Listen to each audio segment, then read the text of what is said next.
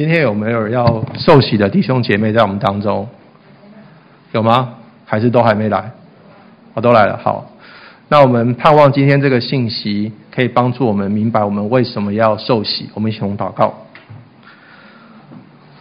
恩主，我们求你的圣灵丰沛的降临在我们当中，因为你应许，当我们宣扬耶稣基督复活真理的时候，你的灵就降在那里，使我们可以明白我们的救主已经复活了。求你使用这篇信息来坚固我们的心。我们活在一个非常不容易的世代，我们每天受战争跟饥呃瘟疫的惊扰。求你复活的信息坚固我们忧闷的心，使我们可以找回年轻人的活力。祷告奉靠救主耶稣基督的圣名，阿门。好，不知道大家有没有听过这一部在二十多年前就吸引了无数宅男们的科幻电影？骇客任务，好，今天有一些家长在我们当中，如果你们没有看过是正常的，你们可以问他们，他们应该都有看过。好，去年十二月的呃月底，好，第四集他的复活这一部的电影才刚在电影院当中上映，有人去看吗？哦，哟，好看吗？很失望，对不对？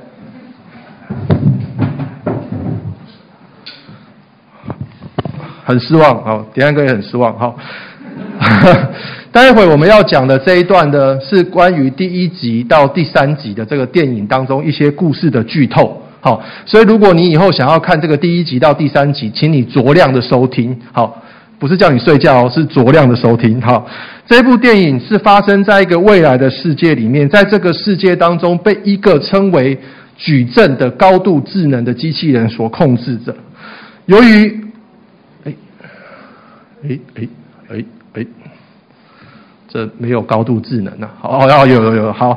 由于人类想要反抗这个矩阵的控制，所以他们设法破坏在地球外围的大气层，目的是不想要让太阳光可以直接照射到地球的表面。矩阵为了获得新的能源，他想到了一个非常聪明的方法，他想要使每一个出生的小孩子都成为他的生物电池，有没有很聪明？好，但是他碰到一个问题，就是这些小孩子要如何让他不愿意醒来，愿意继续成为生物电池，他就必须想一个方法。他就在每个人的后脑勺这个地方呢，装了一个连接器，将人的意识传送到那个虚拟的世界当中。在那个虚拟的世界里面，你会有一切的真实感，比如说你喜欢吃东西，你喜欢打电动，你喜欢看电视，你喜欢。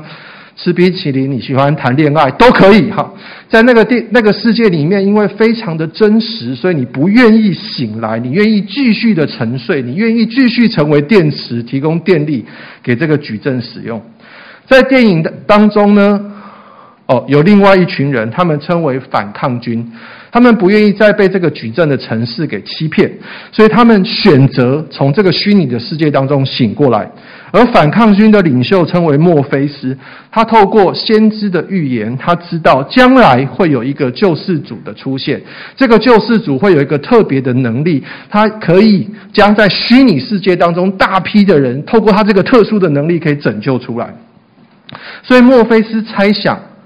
在这个虚拟世界当中，这个新出现的男主角 Neo 将会是可以拯救这个虚拟世界的救世主，所以墨菲斯就主动进入到这个虚拟世界里面，找寻这个 Neo，他提供他一个选择，他说。我有两个药丸，如果你吃下这个绿色的药丸，你就当这一切的事情没有发生过，你将继续活在虚拟世界当中，成为你的一个城市设计师，你将继续享受你虚拟的生活。但你也可以选择另外一颗药丸，就是红色的药丸。只要你一旦选择这颗红色的药丸，我们全部的人就会帮你脱离这个虚拟的世界。好在真实的世界里呢，人是透过传送意识的方式进入这个虚拟世界。就是我刚才讲的，他的后脑勺会装一个连接器，将你大脑的意识呢传送到那个虚拟的世界。可是问题是在虚拟世界的人要怎么样返回到真实世界当中呢？电影的描述是这样的：你必须跑到一个虚拟的房间，这个虚拟的房间是由真实的世界所指定的。你在那个房间当中接一通来自于真实世界的电话。当你喂的时候哈，这个你的意识呢就会透过这个电话线传回回真实的世界中。换而言之，如果你在真实的世界当中死亡了，那你在虚拟世界会怎么样？想一下嘛，会怎样？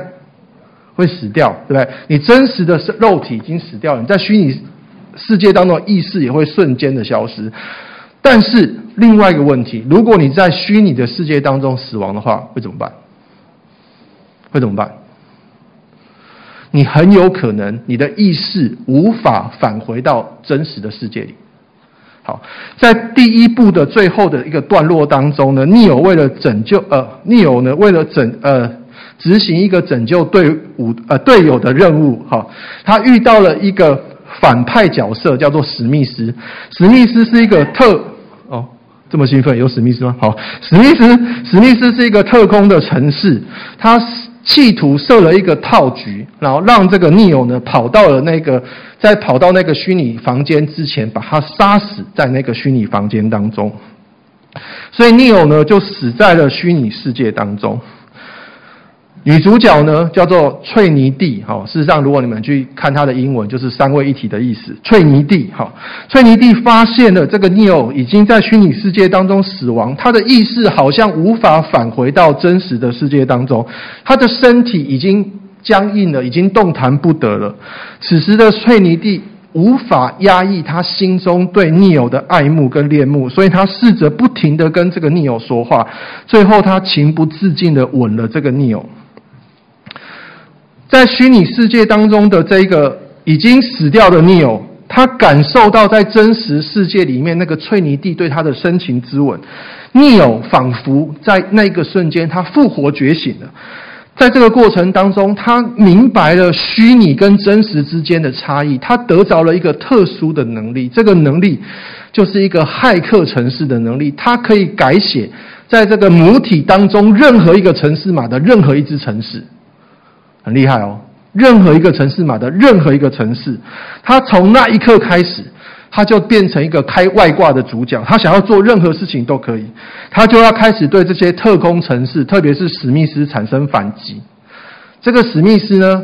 有千千万万个史密斯在里面哈，可是呢尼欧呢，就因为他现在已经得到那个特殊的能力，所以他可以害进史密斯的 source code 里面，就是他的程式码里面，他开始复写、删除史密斯的程式码，史密斯就在这个虚拟的世界，一个一个像烟花爆破秀一样，嘣嘣嘣嘣嘣嘣嘣，全部都不见了哈。在这个虚拟世界当中呢，许多也还有其他的特工城市，因为他们看见他们的 BOSS 被打败之后呢，他们就怎么样，吓得落荒而逃。最终，Neo 因为打败了所有的特工城市，他的意识才可以从虚拟的世界当中回到真实的世界里。注意哦，我们来念一下下面的这段话，预备备，请。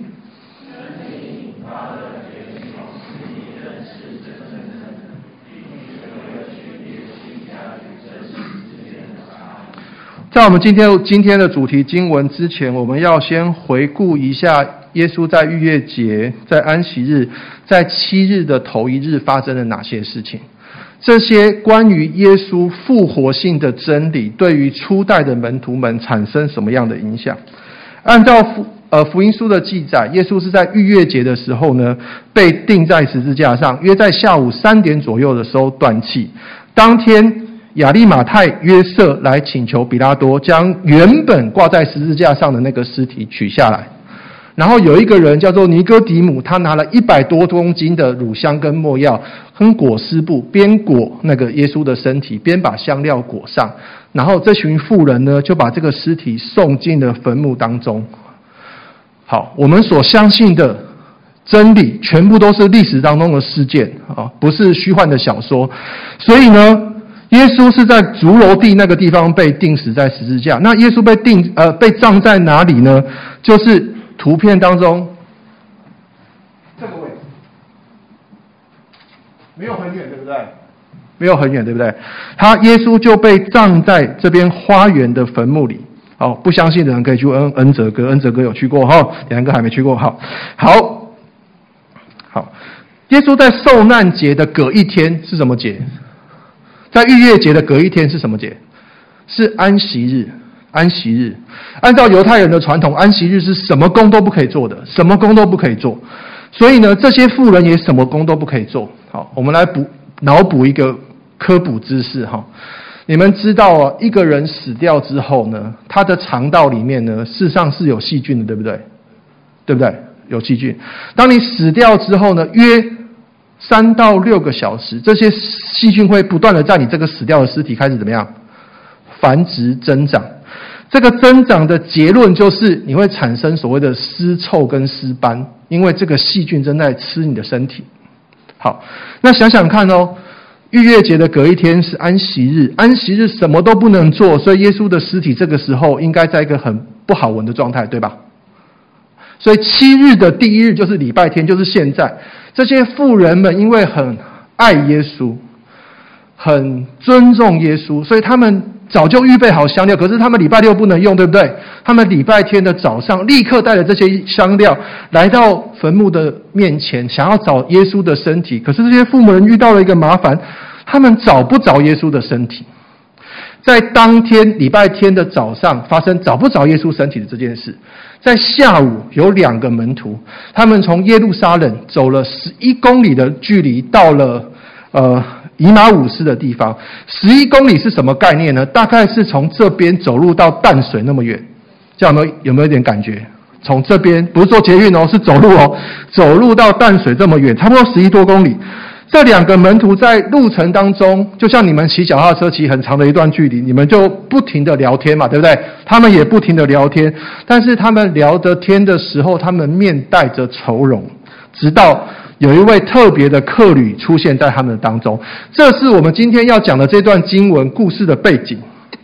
好，我们要进入今天的主题经文呢。在路加福音的二十四章一到五十三节，我们将一同思想基督复活的真理如何觉醒这群门徒，并且带来翻天覆地的行动。也许我们当中有些人曾经经历过你的挚友，或者是你的亲人，比如说你的阿公、阿嬷、阿祖过世的事情，你是不是会很难过？对不对？因为当一个人死的时候，这个人就不会再动了。不会再说话了，不会再回应你的。但是点汉哥可以斩钉截铁的说，我们当中一定没有任何一个人经历你的亲人从死中复活，对吧？有吗？有告诉我，有吗？有告诉我哈，我很想要去见证一下哈。好，所以对于第一批被耶稣选召的使徒们而言，他们要去经历耶稣基督的复活这件事情，绝对超过他们生活当中一切的经历，对不对？所以，耶稣要如何帮助这群门徒去认识这个超越人理解的死人复活？接着，我们会思想这一群被呃死里复活真理觉醒的门徒们，他们将怎么样改变这个世界？好，我们先来想第一个问题哦，怎么样理解这个超越理解的死人复活呢？我们先来看呃。第一段经文，我们会一起念哦。好，刚刚有人没念，好，我已经赦免了你们。好，现在要认真念哦。好，预备，备，备，备，起。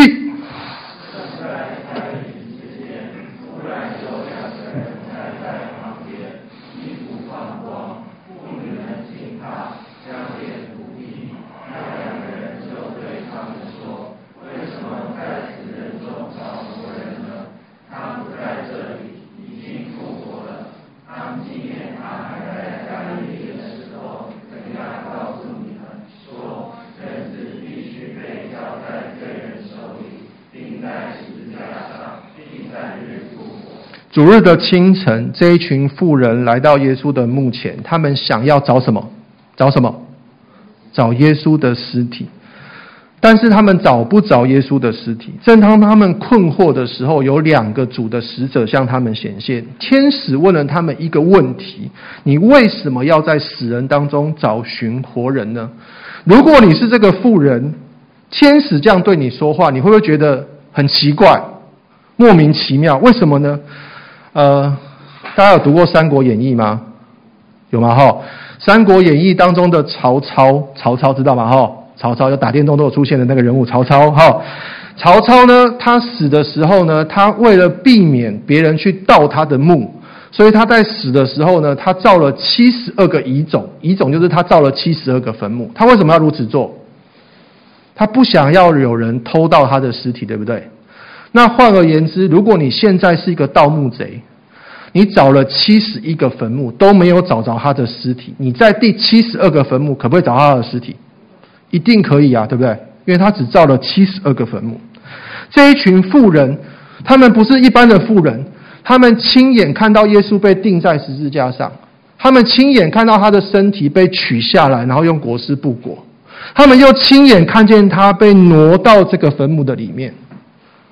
三天前，他们亲眼看到耶稣的身体被挪到这个坟墓里面。三天之后，要是你，你去哪里找？一定来坟墓找，不然你去哪里找？你去别的地方找吗？你一定来这边找。可是留意天使的回答，天使怎么回答呢？天使回答：为什么在死人中找活人呢？天使的意思是，如果你认为耶稣是死掉的。你当然来，应该来这里找这个耶稣。但是，如果你相信耶稣在死掉之前所说的话，耶稣曾经说：“人子必须被交在罪人的手里，钉在十字架上，第三天复活。”你们如果相信这句话，你们为什么来这个地方找他呢？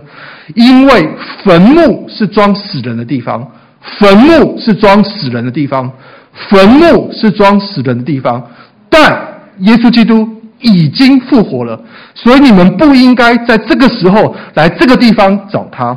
这就是天使想要传达的信息。我们现在如果有机会可以去世界各地旅游，我们可以找到各个宗教的教主的坟墓。最左边的那个坟墓是回教的教主穆罕默德的坟墓，中间的那个坟墓是佛教的创办人佛陀的坟墓。最右边的那个坟墓是道教创办人张道陵的坟墓。如果你现在去以色列旅游，你一定也可以找到耶稣的坟墓。但不同的是，当你在打开这些坟墓的时候，你可以在穆罕默德、佛陀、张道陵的坟墓当中找着这些人的骸骨。可是，当你打开耶稣的坟墓时，你找不着耶稣的身体，因为我们的救主已经复活了。基督教的信仰根据两个非常客观性的历史性真理：第一个就是基督诞生在玛利亚空的子宫里面；第二个，基督已经从死里复活，所以他为我们留下一个空的坟墓。如果耶稣没有道成肉身来到这个世界里，也没有死里复活，留下空的坟墓，回到父神的右边，那基督教就没有因信称义的信仰。但感谢主，他的坟墓是空的，所以我们已经得着了永生的确据。我们再来读第二段的经文，在路加福音的二十四章三十七到四十二节。哦，基督已经复活了，所以要更大声念一点哦。好，一起来预备，起。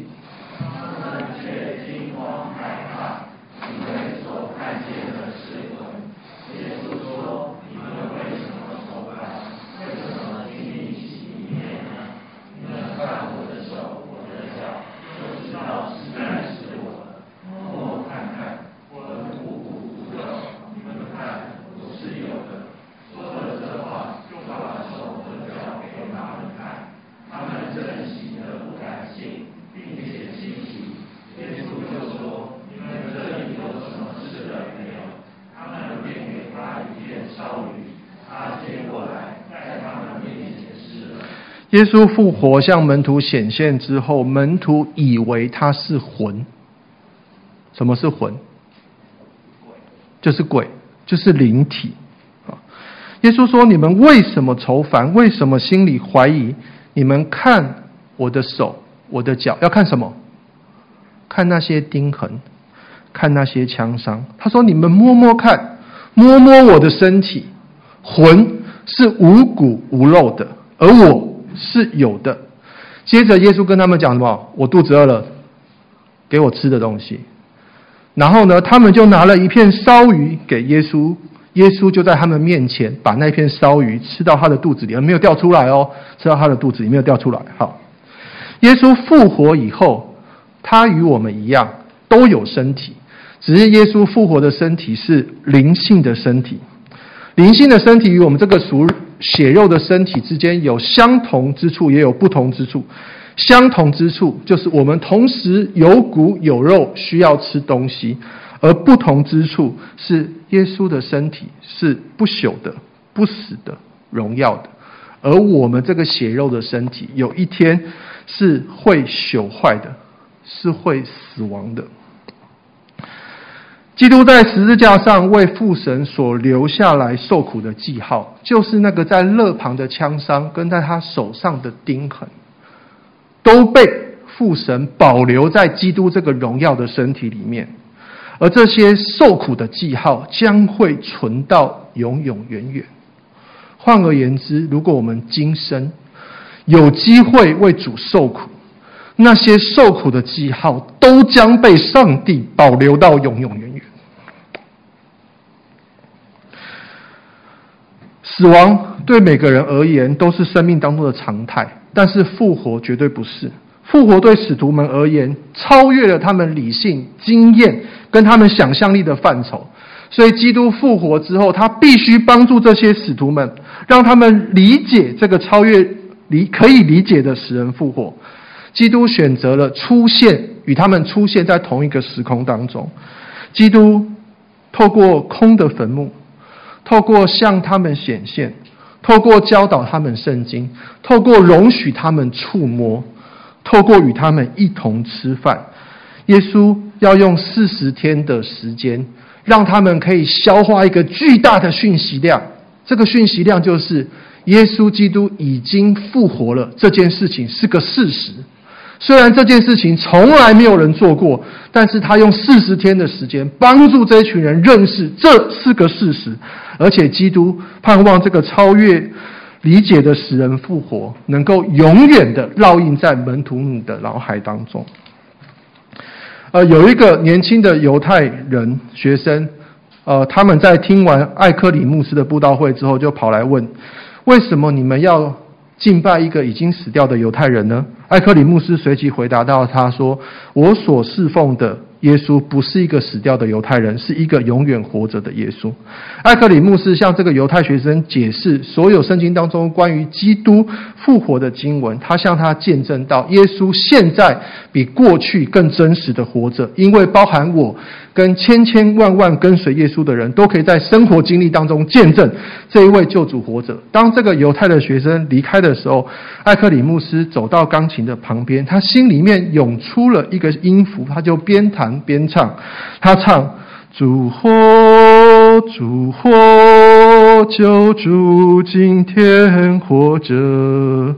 他与我谈，他伴我走，生命在路通过。主火，主活，赐人得救红恩。你问我怎知他活着？因他活在我心。艾克里牧师就谱下了这一首这一首感人的圣诗。主活着。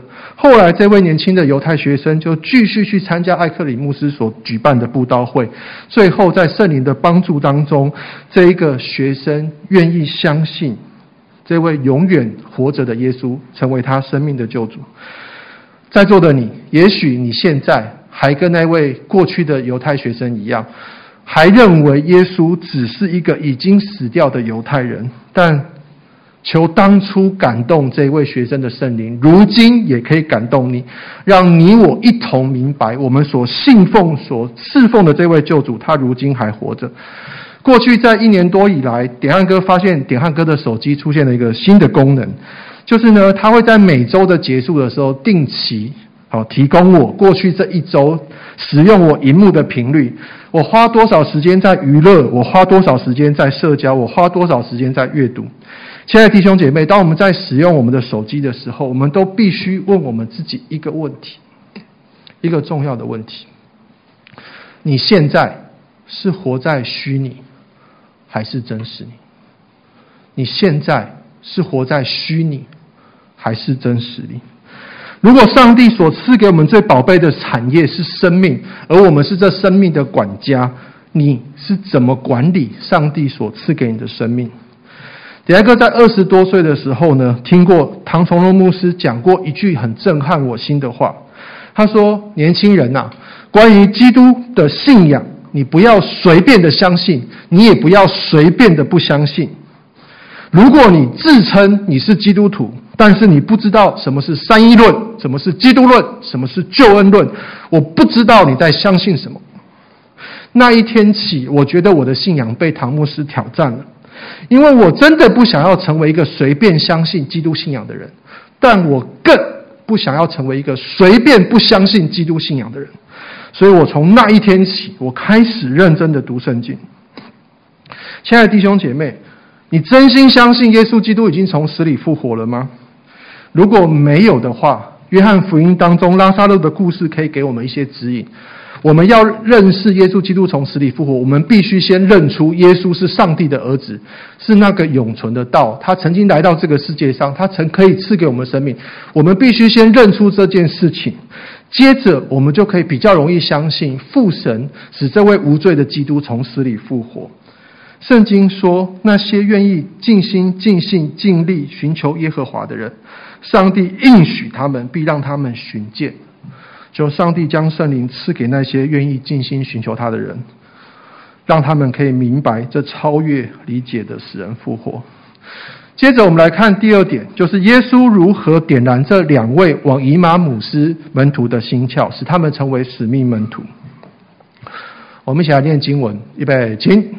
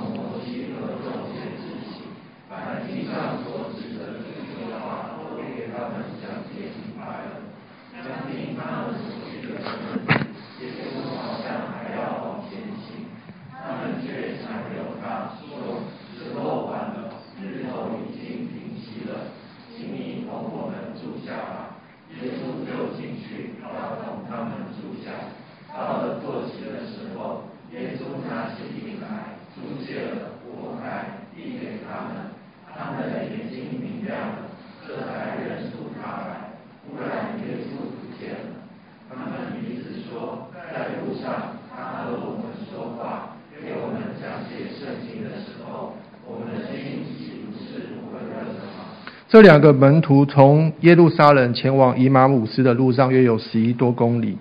他们正在谈论的时候，耶稣亲自加入他们的谈论。可是他们当时眼睛是迷糊的，所以他们不认识耶稣。耶稣就问这这两个门徒说：“你们在讨论什么事呢？”其中有一位门徒叫做格留巴，他就说：“啊，先生，你一定是来这个耶路撒冷做旅行的旅客，你可能还不知道过最近这几天在耶路撒冷所发生什么事。”耶稣就谦卑的继续问他说：“那你觉得发生什么事呢？”他们说：“我们素来在旧约当中所盼望的那位弥赛亚已经被官长们钉死，而且钉死在十字架上了。今天已经是第三天了，早上有。”许多的妇人去他的坟墓找不着他的尸体，有天使做见证说他已经复活了。我而其他的门徒跑去也发现真的找不到他的身尸体。然后耶稣听完门徒们说明之后，就责备他们说：“你们信的太迟了，因为耶稣如何来，如何受死，早已记在圣经当中了。”亲爱的弟兄姐妹，你们知道点汉哥最羡慕圣经当中的人物是谁吗？就是这两个人，为什么？因为主耶稣基督复活以后，他所举办的第一场的查经班，是只有这两个人可以参加哎。而且呢，耶稣基督将旧约当中所有关乎他的经文一一讲解给这两个人明白。我不能够想象还有什么福分比这个更大。你读神学的 PhD 都不一定有这个福分。耶稣向这两个门徒讲解经上的话，这个经上应该就指的就是旧约圣经。在神在旧约圣经当中，透过众先知预言基督的预言，按照圣经学者给我们的整理跟研究，大概有六十五处的之多。所以，在这个从台北到淡水的路上，他耶稣至少向他们讲解了六十五处关于他的预言。这些预言就很像电影的预告片一样。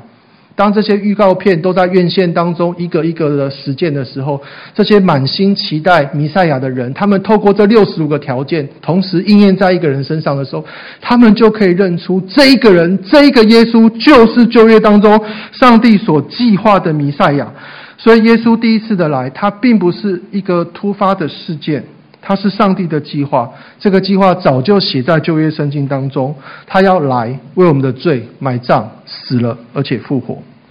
当耶稣跟他们查经的时候，他们并没有认出耶稣来，直到耶稣与他们领圣餐的时候，他们才认出来。一认出耶稣，就马上消失。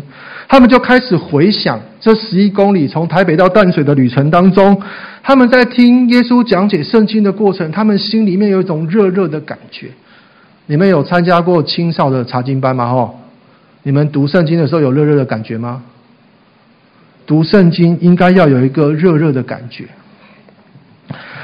当他们被这个热热的感觉感动的时候呢，他们就立刻哦，立刻当天走了十一公里，再回到耶路撒冷。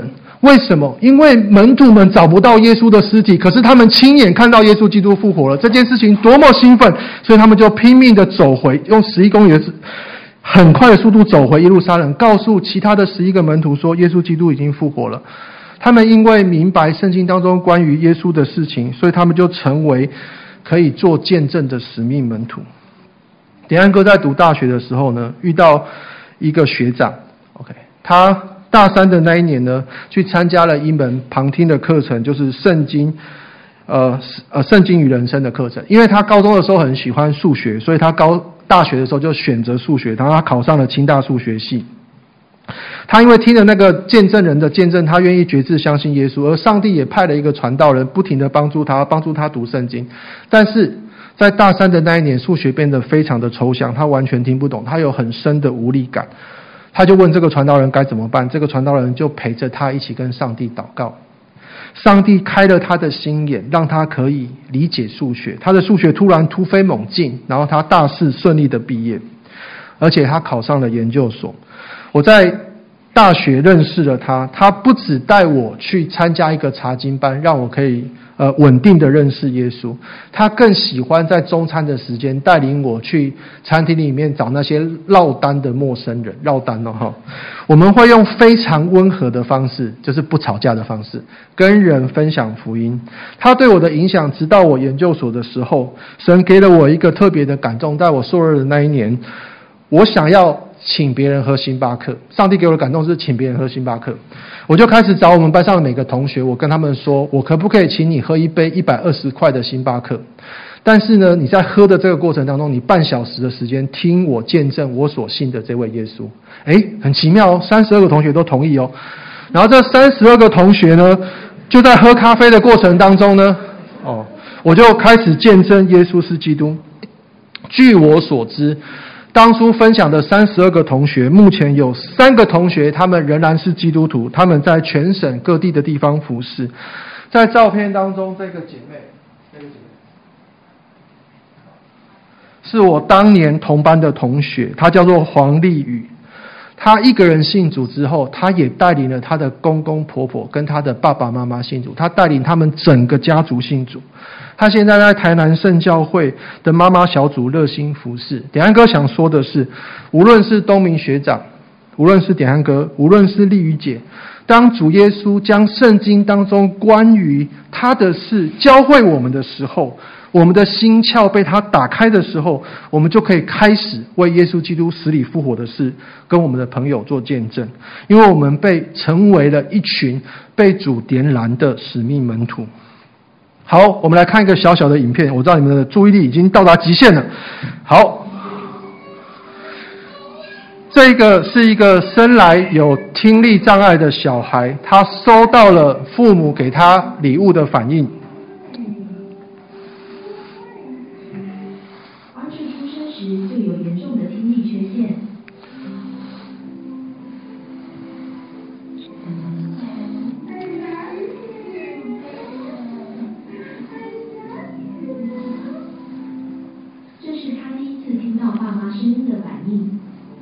所以，什么是点燃？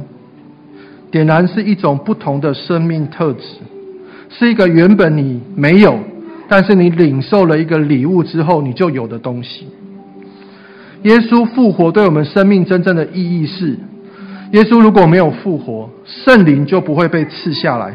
当圣灵被赐下来的时候，我们将可以看见上帝国度的荣耀，就如同这些小孩子可以重新听见声音是一样的。他们原本没有这个能力，但是他们后来有了。他们看待世界、听世界的方式就不再一样。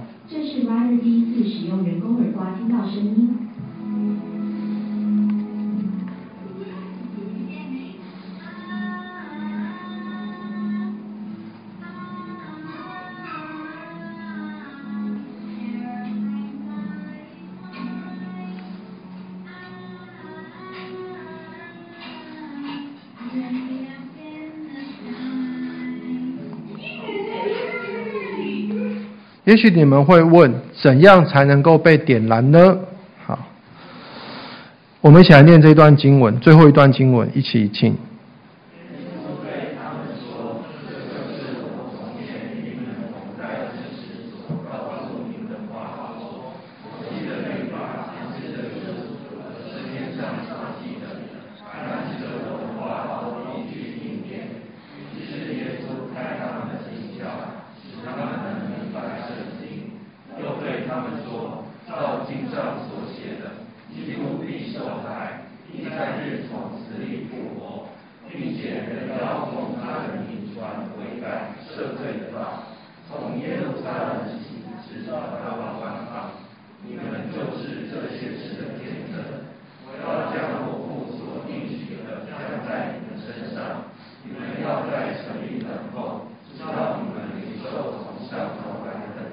注意听，耶稣教我们怎么样点燃。耶稣说：“好好读摩西的律法，好好读先知的书，好好读诗篇当中关于他的一切预言。当我们真心寻求的时候，圣灵就会开启我们的心窍。”使我们明白圣经，使我们知道在旧约当中所记载的那些预言，都完全的应验在新约当中的这位耶稣基督的身上。当你我的心窍被点燃的时候，我们就可以成为主的使命门徒。当尼欧他感受到真实与虚拟之间的差异的时候，他在电影里面他就如同开了外挂一样的复活觉醒。可是注意。Neo 不过只是一个虚拟电影当中的虚拟人物，可是这十一个使徒却是一个真实世界的真实人物。他们透过明白耶稣基督从死里复活的真理之后，他们明白地上的国与天上的国的之间的差异之后，这一群原本在加利利胆小、怯懦、惊慌、灰心的渔夫们，他们借着圣灵所赐下的能力，开始。向全世界见证耶稣基督已经从死里复活的事实。最后，我们来看一段小小的影片。我们来看看那些千千万万相信耶稣已经从死里复活的人，他们如何奉耶稣的名传悔改跟赦罪的道，从耶路撒冷直到万邦。白色的部分就是那一群。见证耶稣基督复活的人，他们怎么样影响这个世界？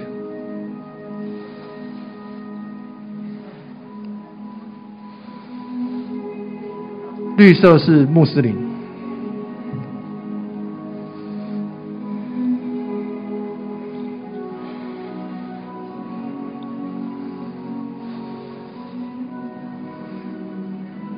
这是两千多年来的教会历史。我们也在这个历史的里面。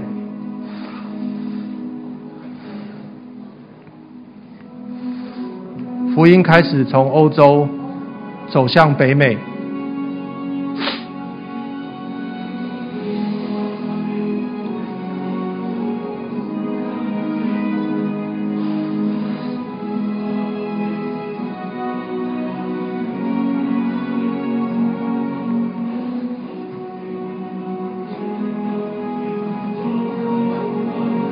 红色是共产主义。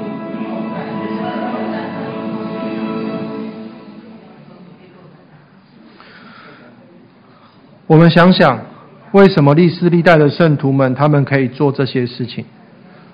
为什么？Hello，为什么？因为他们领受从父而来的圣灵，父神信实的在历世历代当中不停的赐下圣灵在门徒的身上，使他们有能力见证耶稣基督已从死里复活。那我们呢？我们是否今天早上也被主复活觉醒的信息给震撼，成为一个愿意传扬他已从死里复活的使命门徒呢？我们一同祷告。恩主，你复活的信息震撼了全世界，求你今天震撼我们的心。让我们可以不再活在油门当中，让我们知道我们未来要去哪里。求你让我们有这样的盼望，可以抵挡这个世界所带给我们的焦躁与忧虑。死亡阴霾要压制我们，求你复活的能力在我们的身上，使我们可以不怕死的向别人见证你已经从死里复活。如此祷告是奉靠救主耶稣基督的圣名，阿门。